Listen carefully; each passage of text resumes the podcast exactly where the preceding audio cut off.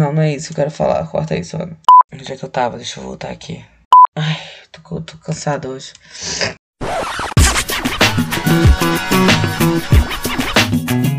Olá, seja bem-vindo a mais um Pode Me Explicar, mais uma vez no meu estúdio portátil, diretamente do Rio de Janeiro. Então pode ser que alguns sons estejam meio esquisitos, que a minha voz esteja estranha. A minha voz está finalmente voltando ao normal, né? Eu consegui fazer show com essa voz aqui. Vou fazer outro show, terça-feira. Minha voz está um pouco melhor. Esse show vai ser no Paraná, vou fazer show numa cidade chamada Arapoti, que fica a 250 quilômetros de Curitiba. E eu tô muito pensativa a respeito desse show por vários motivos. E um dos principais motivos é que é um show em homenagem ao Dia da Mulher. Eu vou fazer show dia 7, Dia da Mulher é dia 8. Então, por isso, acho que o, o papo de hoje vai ser: pode me explicar Dia da Mulher? O Dia da Mulher sempre me deixou muito muito encafifada, assim, porque é um dia que eu fico incomodado o dia todo, porque nada parece suficiente. Parece que é um dia para lembrar o desconforto, né? Porque. Falei, né? Porque tudo parece equivocado, porque tudo parece uma tentativa falha de ajuda e de respeito. E realmente é, né? Porque o resto do ano a gente não vê nenhum tipo de comoção e, e é pro dia 8 a gente fala assim: nossa, sim, eu entendi o que vocês passaram o ano todo fazendo, meninos. Muito obrigada. Porque, assim, sim, é um dia de, de homens pelas mulheres, porque as mulheres pelas mulheres já são incentivadas o ano inteiro a, a, a estarem entre nós, né? Né? Mas se bem que se for para parar para pensar, nós mesmos temos muita dificuldade de, de nos apoiar. E não porque é intrínseco feminino, e sim porque foi, foi dito pra gente que confiar em mulher era muito perigoso. E eu entendo porque que muitas mulheres ainda acreditam nisso, já que a gente ainda tá dentro dessa dinâmica patriarcal em que só há espaço para uma. No mercado de trabalho é muito mais difícil a gente ver equipes com muitas mulheres. É muito mais comum quando a gente fala de vagas por diversidade, né? Que é quando a gente ainda está introduzindo o tema. É muito mais comum a gente ver é, uma mulher na equipe, duas mulheres na equipe. Então a gente trabalha nessa sensação de escassez, nessa sensação de que só uma mulher foda vai poder existir. Então a gente vai ter que entrar nessa arena aqui se degladiar para ver quem é mais foda. Então fica muito difícil a gente olhar para uma outra mulher do mesmo nível social que a gente, do mesmo nível intelectual que a gente, do mesmo nível estético a gente, não imediatamente se colocar numa balança para ver quem ganha numa batalha, eu essa mulher. E por qualquer coisa. É, eu tô falando de mercado de trabalho, mas é também essa lógica monogâmica patriarcal é colocada nas relações para as mulheres. Os homens sempre souberam que eles teriam uma mulher e depois outra mulher e talvez duas ou três mulheres ao mesmo tempo. Nós, a gente tem que escolher um homem e a gente fica com esse homem e aí esse homem tem que escolher a gente, porque como ele tem muitas opções e a gente não tem tantas opções assim. Só que é muito maluco, porque a gente tem mais. É, tem sim mais mulher do que homem no mundo, mas é uma, é uma porcentagem muito pequena que, que tenha mais. Então não era pra gente identificar essas pessoas como, como nossos rivais, porque se fosse assim, os homens teriam tantos rivais quanto as mulheres têm rivais.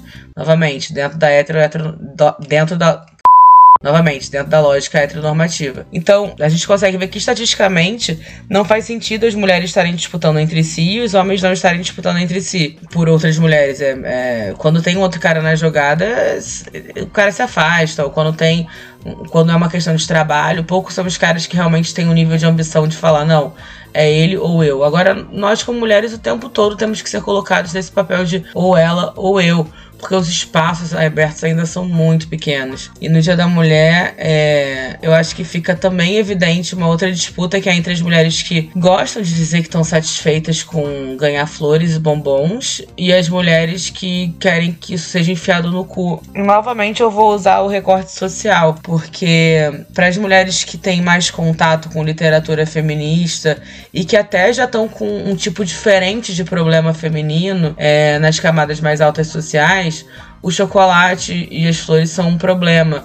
Mas para mulheres com, com questões mais urgentes e em comunidades mais carentes, elas são tão invisibilizadas que, que às vezes sim, o, o bombom e, e as flores são uma ação onde elas se sentem vistas. Mas Não tô passando pano para você esquerdomacho que compra um bombom para seu colega de trabalho, porque você tem acesso à informação, você vive com mulheres com acesso à informação também, mulheres que estão disputando vaga de trabalho com você e você não tá fazendo nada de bom para elas dando um bombom. Você é, começaram, né, esse movimento de no Dia da Mulher indicar uma mulher a trabalho, compartilhar o trabalho de uma mulher, mas isso ainda é muito pouco, porque por mais que você fale, ah, eu tô começando, quanto tempo você vai ficar começando a tomar uma iniciativa? É para você começar no 8 de março e não parar mais. O 8 de março tem que ser um ponto de partida para você ser um aliado ou não. É, é, você indicar mulheres é só o começo do seu trabalho. Esse trabalho ele, ele nunca tá entregue, porque fazer parte de uma comunidade nunca tá entregue. E olhar para as mulheres da sua comunidade, que não são aquelas que você tem desejo sexual, porque né, o olhar feminino o olhar masculino ele é muito voltado para a mulher quando ele, ele, tem interesse em transar com ela. Quando ela é só uma colega de trabalho, quando ela é uma artista, para muito rápido esse olhar. Mas a gente só avança nesse nessa busca em se tornar aliado quando você enxerga mulheres como suas colegas de igual para igual, como você enxerga como ser humano, quando você se preocupa em ouvir as dores daquela mulher, não como um problema de mulher, mas um problema da sua comunidade. Quando você entende que, tipo, as mulheres têm problemas diferentes dos seus, porque elas são colocadas num recorte social diferente, mas isso não quer dizer que seja um problema feminino. É um problema do seu planeta, é um problema. Um problema é um problema de como a gente está inserido é, é, no mercado, um problema de como as relações estão acontecendo. E nós, como mulheres, a gente pode abrir o olho, mas a gente também precisa de espaço. E quando a gente pede espaço, não é pra. pra, pra porque a gente está querendo vagas para as quais não somos, não somos qualificadas, ou a gente quer esmola não, mas é, coisas como você aceitar que, por exemplo, no seu comedy club, é, no mês da mulher se apresente um homem vestido de mulher, é, no sentido de um homem cis fantasiado de mulher para fazer personagem e falar que aquilo é uma homenagem ao Dia da Mulher. E isso é nos atrapalhar. Isso é colocar a feminilidade como como um uma fantasia. E, e, eu tava até conversando com a Eva Mães, que é minha colega, é, sobre isso, dia desses, e eu falei uma frase que eu fiquei pensando muito sobre ela, porque todo mundo fala que mulher não é engraçada. Mas esses caras adoram se vestir de mulher. Então, me explica, você pode me explicar por que, que a feminilidade é tão engraçada, mas ser mulher não tem graça nenhuma?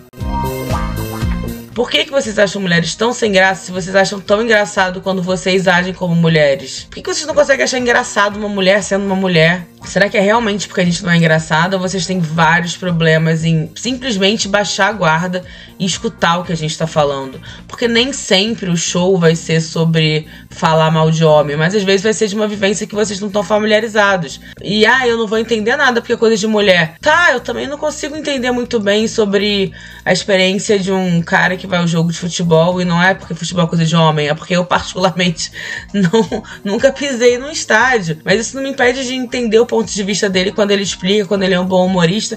E novamente, estou só falando de humor aqui porque é, o que eu conheço, mas isso se aplica a inúmeras áreas, se aplica a qualquer tipo de vaga de trabalho que você primeiro pense no seu brother e depois pense na pessoa mais qualificada. Ah, mas é que ele é porque ele é meu brother. Tá, e por que, que você não tem brothers mulheres? Porque, estrutura... porque estruturalmente é, você foi ensinado como homem a conversar com, com outros homens e se abrir para outros homens, escutar outros homens, expandir para outros homens. É a maioria dos meus amigos que, que têm amigas mulheres e que convivem com elas de maneira igual e não só com como um pretexto para eventualmente transar, eles não têm esse dilema de, ah, eu não sei, não, esse dilema. Eu nunca encontro nenhuma mulher para indicar, porque as mulheres fazem parte do dia a dia deles profissional. Então assim, eu, eu conheço homens assim, eu conheço homens que têm as mulheres no seu círculo social e que não precisam, que, que organicamente trabalham com mulheres, porque vêm como profissionais qualificados. Não é, não chama porque é mulher, porque eu escuto muito isso. Eu vou ter que chamar porque é mulher, cara. É que você não percebe, mas você só chamou o outro porque é homem. Então, mais uma vez no Dia da Mulher, eu fico encafifada com essas coisas e, e eu queria voltar a falar sobre o, o recorte, né? Sobre as minhas demandas como mulher, o que, que eu quero como mulher e quais são as minhas dificuldades como mulher. Eu tava pensando hoje sobre como eu sou uma pessoa muito privilegiada socialmente. É, eu sou uma pessoa que trabalha com o que gosta. Lutei, tá? Pra, pra trabalhar com o que eu gosto. Ainda luto, ainda passo perrengue, mas é um privilégio. Tem gente que luta pra caralho e não chega nem perto de trabalhar com aquilo, com alguma coisa remotamente próxima do que gosta. Então eu encaro como um privilégio trabalhar com o que eu gosto. Sei que sou privilegiada por ser branca, por ter crescido classe média. O que pega para mim, que eu falo tanto sobre ser uma mulher gorda, é que para mim é muito difícil de aceitar.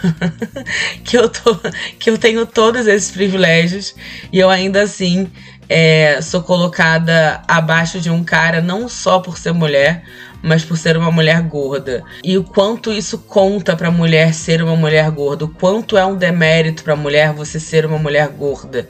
Não que seja um demérito real, mas um demérito novamente, social. Socialmente é um demérito você ser uma mulher gorda. É, enquanto para um cara, eu sinto que ser gordo é uma problemática, mas tem muito tom de, de defeito, né? O que não deveria ser considerado defeito. Mas pra mulher, eu sinto que é desqualificante, sabe? Eu acho que meio que te desloca e te deixa nesse lugar de, de quase não pessoa, sabe? Quando você é uma mulher gorda. Porque se o papel social da mulher pro homem é, tradicionalmente foi ser um par para ele, o que acontece quando você é uma mulher que não é qualificada teoricamente para ser par de ninguém porque você é gorda? E eu sei que eu tenho um par, eu sei que eu ter, poderia ser validada pelo meu companheiro, mas isso vaza para os outros lugares porque esse pensamento de formar o casal, de aceitar a mulher, de olhar a mulher, ele não fica só na relação interpessoal, na relação amorosa homem-mulher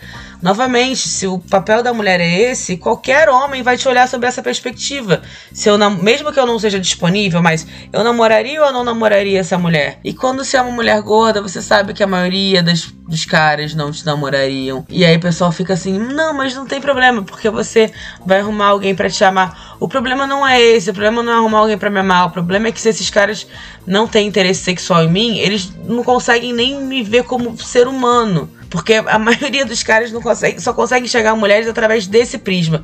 E esse prisma é, é muito estreito para as mulheres gordas. Tem tem poucos homens que, que enxergam a gente de forma viável, sexual. E, e aí acaba sendo um problema, não porque eu quero transar com eles, mas porque eu quero interagir com eles de diversas maneiras sociais. Porque eu quero trabalhar. Às vezes porque eu quero trocar uma ideia, às vezes porque eu quero aprender. Mas sempre vai ter uma barreira de que não, você não é atraente para mim sexualmente, então eu não sei nem por que, que eu vou conversar com você. E eu acho isso muito injusto, e isso, isso é, é, e é por eu ser mulher, e eu sinto que isso é por eu ser mulher. E eu sei que tem mulheres que sofrem muito outros preconceitos sociais por justamente não terem tantos privilégios como eu tenho. É, eu tenho certeza que para as mulheres pretas também é, esse buraco é muito mais embaixo. Mas eu tô falando assim, para mim a vivência uma coisa que eu sinto que é imutável.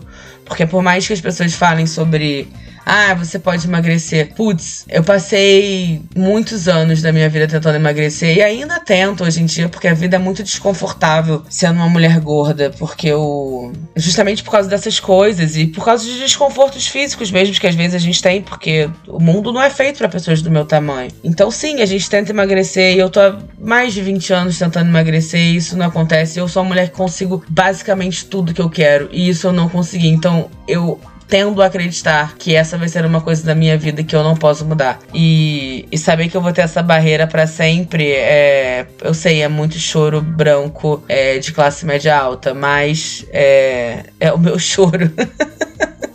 e é nesse lugar que eu acho que eu me conecto com outras mulheres que sentem que tem coisas imutáveis a respeito de si. Eu sinto que por eu ser gorda é assim, mas eu tenho certeza que tem outras situações e outras condições pessoais que fazem muitas mulheres sentirem que tem um fator agregador e, e mais difícil ao fato de serem mulheres. E para essas mulheres, é, para todas, mas especificamente para essas, eu quero desejar nesse Dia das Mulheres muita força, muita paciência. É, sim, força, cara, porque não tem o que a gente fazer senão ter que lidar com isso. Ah, eu não queria ser guerreira. Putz, eu sei, mas.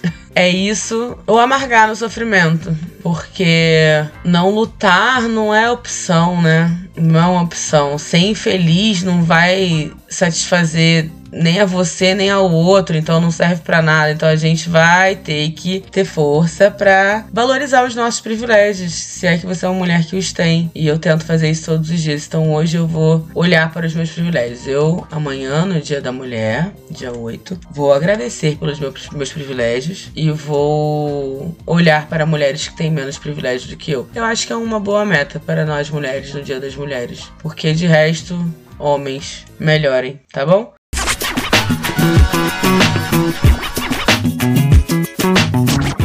É isso. Eu vejo vocês daqui a pouco. O próximo episódio do Pode Me Explicar tá muito legal. Uma convidada muito interessante. Eu queria saber, vocês estão gostando desses episódios em que tem mais conteúdo, que eu trago especialistas para conversar sobre coisas é, que eu não. que eu realmente não entendo e que eu, que eu acho super interessante? Vocês têm algum tema que vocês gostariam de aprender mais? E podem ser temas assim: astronomia, política, esoterismo, o que você achar maneiro. Eu posso tentar encontrar essa pessoa para vir conversar com a gente, tá bom? No mais, é isso. Muito obrigada mais uma vez. Chegamos à marca de 5 mil plays. Uhul, que alegria! Nossa audiência está firme e forte, está aumentando. E isso tudo é graças a vocês, a mim e a Ana, minha editora. Então, um abraço e até a próxima. Tchau!